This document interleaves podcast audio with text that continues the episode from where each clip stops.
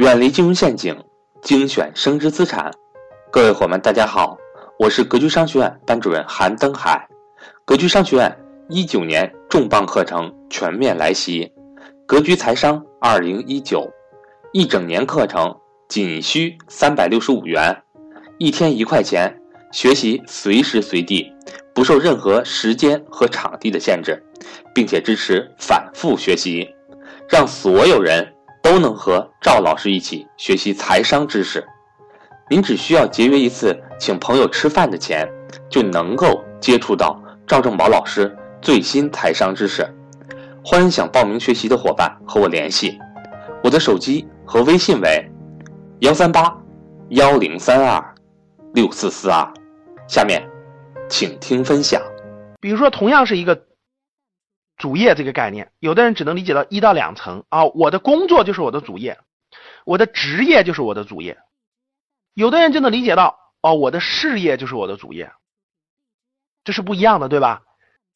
完全不一样的。资产也是一样的，有的人有的人理解就是啊，我的车就是我的资产，我的房就是我的资产。有的人就理解到不对，我的公司是我资产，我的员工是我的资产。我的什么资源是我的资产，都是不一样的。所以各位，资产呢是被动收入，它是被动的，就是资产的获利是不知不觉当中的，是别人努力。说白了就是钱在为你工作，钱在为你工作的就是资产，或者也可以叫做税后收入。什么叫税后收入啊？就是你睡你睡觉了以后，这个资产还在给你创造价值，还在给你不断的产生价值，这就叫做税后收入。所以。主业呢，就是主动性的收入，你要付出时间、付出精力、付出你的经验、付出你的思考。那他是睡觉之前的，就必须要醒来工作。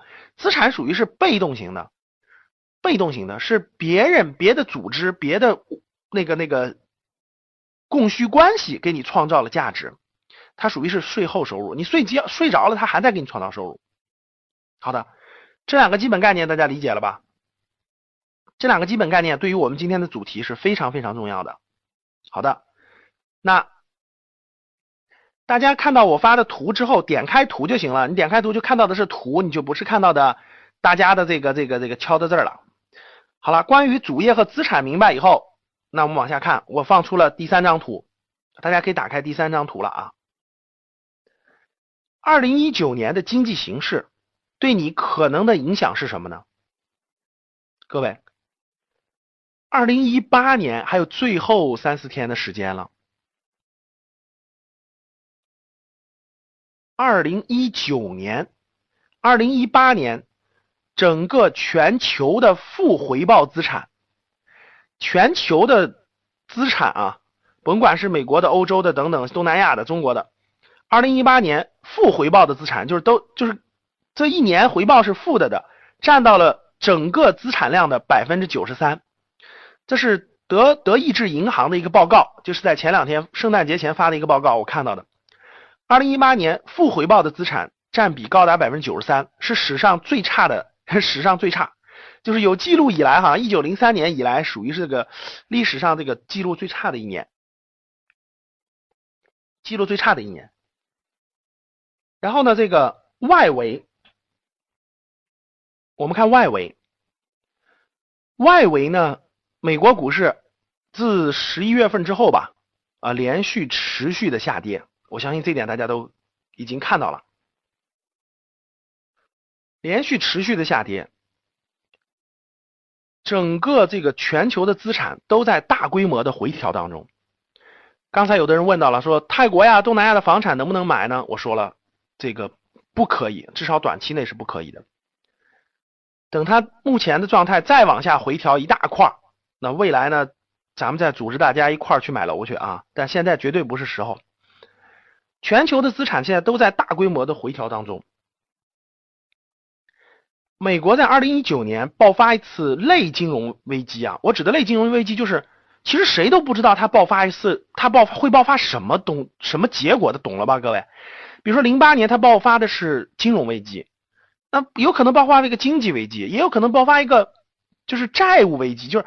它的角度可能不同，触发点可能不同。比如说零八年它是属于次贷危机，属于房地产的那种贷款的危机，但现在它也可能是信用卡的危机。就是总之呢，它属于这种大的范畴，属于经济金融类的危机的概率大于七千，就是大于百分之七十。现在这个概率是非常非常之高的，各位，你看那个美股的这个连续下跌性，它已经形成趋势了。这种未来极有可能未来还会有大幅的这种下跌，大幅下跌之后，就跟就跟我们国内的这个去杠杆一样的，由于它的这个金融资产的大幅下跌，它的美国市场的金融是很发达的，它的很多钱是也是那种借债关系借来的，所以一旦这个金融资产发生这种大幅的回调之后，大幅的回调之后，那个。很多借钱的人就要还啊，他不还就就不行了，所以呢，他就会变卖资产去还，这样就会引发一个互相这个挤兑的这个，就类似于我们二那个呃一五年的时候的这个危机一样的危机，踩踏危机，就股市的这个杠杆危机，因为因为这个股市的这个资产量随着它下跌呢，那很多很多地很多人为了这个。保本为了还别的杠杆，他就会要撤出资金，所以造成会造成这种金融的收缩。这种去杠杆的收缩会一般会造成一定的经济动荡。如果规模小的话没关系，但是规模大的话，那就会爆发这种金类金融危机。这种概率，二零一九爆发的概率是非常之高的。无论是那个康波周期，大家知道经济里头有一个康波周期的预测，还是最近的这个状态来看。嗯，二零一九年会出现类似于二零零八年的那种一次大的低谷。这个大的低谷呢，就是什么叫大的低谷啊？我给大家说一下，大家就理解了。什么叫大的低谷？大的低谷的概念就是零八年大家经历过，有一有印象的学员有没有印象的学员打个八？有没有有印象的学员打个八？就是零八年当时你也成人了，你很清楚，你知道当时发生过什么样的社会上发生过什么样的这个。动荡，好打八的学员一看都是上年龄的是吧？基本都三十岁以上了哈，一打八你们就暴露了年龄了。好，现在我们教室预约的人数是两万九千人，我们在线是六千一百四十二人，已经快接近我们 YY 的最高的人人数了啊，超过七千就过了 YY 的最高人数了。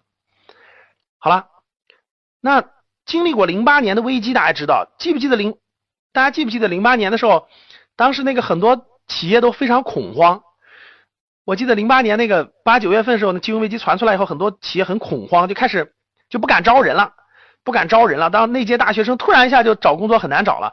当时那个，当时那个温总理当时还为了促进大学生就业，还到处出各种政策，那个促进就业，促进大家这个就业。哎，最近你看啊，这种就这种呃国家。力量促进就业这种政策，大力度的，我印象当中啊，力度特别大的那种，就是在零八年出现过一次。你们关注没关注？最近企业都在裁员，然后呢，国家也出了政策，如果企业不裁员的话，可以补贴，就是把你交的那个失业保险返还给企业百分之五十。好，我我做个调研啊。你们企业，你身边或者你自己的企业也在裁员的，就是今年下半年发现，包括这个最近也在裁员的，打个一，打个一。啊，今年其实各位确实，今年这种裁员的这种情况，失业这种情况，真的没有别的年份可以类比了，只有零八年金融危机当时可以类比了，而且国家国家出的这种政策。也真的只有零八年当时的那个，就那这种力度的政策，也真的是十年前这个政策才能比拟了。所以我相信大家有感觉了，说的这些。那明年有没有可能更严重呢？完全有可能。所以待会儿我讲那个，呃，中央经济工作会议的那个，其中有一条就是稳就业。你看这个 要求的力度啊，以前是很少提的，为什么今年提出来？因为有可能一九年。可能还会涉及到一些，就是这方面的这个压力会更大一些。